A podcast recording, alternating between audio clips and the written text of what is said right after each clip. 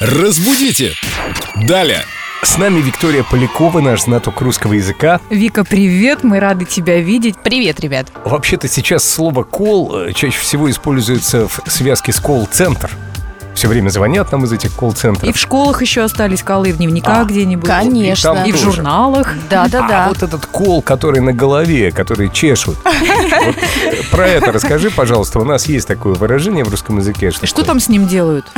Не надо чесать кол и да, ничего не чешите. Выражение звучит как «хоть кол на голове тиши».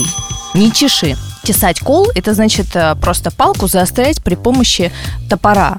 И когда говорят «хоть кол на голове тиши», это значит, что у человека настолько твердая, непробиваемая голова, такой он упрямец непроходимый, что ему хоть что угодно с ним делай, что ему говори, а он все равно будет делать по-своему. Но эта твердолобость иногда очень помогает в жизни добиваться своего, если ты уверен, что идешь своим правильным путем. Это уже обратная сторона медали. А в Хорошо. детстве, когда родители пытаются рассказать детям о том, как же все-таки правильно пишутся некоторые слова и пытаются вытесать этот кол на их голове упрямые, они, конечно, приходят в бешенство. А сами совершенно. редактируют потом свои тексты для Инстаграма. Через Конечно. редактор. А у самих-то у всех ты 9, не бойся. Для родителей мы всегда остаемся детьми. С. Зверев. Разбудите! Далее!